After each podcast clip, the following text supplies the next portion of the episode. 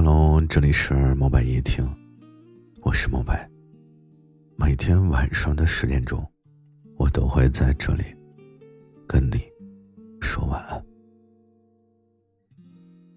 我们在年轻的时候啊，好像很容易被我们很相爱而感动，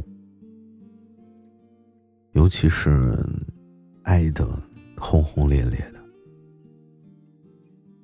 分手的时候不死不休的，然后经历了一些事情，我们长大了，慢慢的对于相爱这件事儿呢，就存在了一些疑心。就像现在吧，倘若一对男女决定要在一起啊，我可能更希望听到他们两个人都一起跟我说，我们在一起真的很合适。而不是说只有一个人这么觉得，所以在爱情中，好像两个人惺惺相惜的时候最重要吧。婚姻考验的好像不只是生活，可能考验的更多的是有一种兼容性，就像优秀的人和优秀的人在一起。彼此倾慕，所以，如果不相匹配的两个人在一起啊，那么婚姻可能不会持续太久。所以，爱情有的时候可能不止于生活，更多的是彼此兼容吧。同时呢，没有爱情的婚姻都是有风险的吧。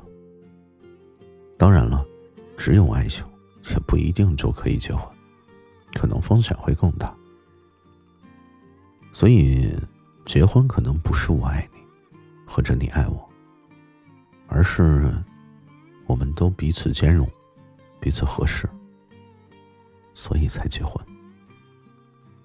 嗯，不知道你的家人在未来，或者说在平时有没有跟你说过，结婚啊，两个人合适最重要这句话。这个字好像，在一个饱经风霜的人面前，似乎是不会说出口的。好像合适，才是在婚姻里最重要的事情。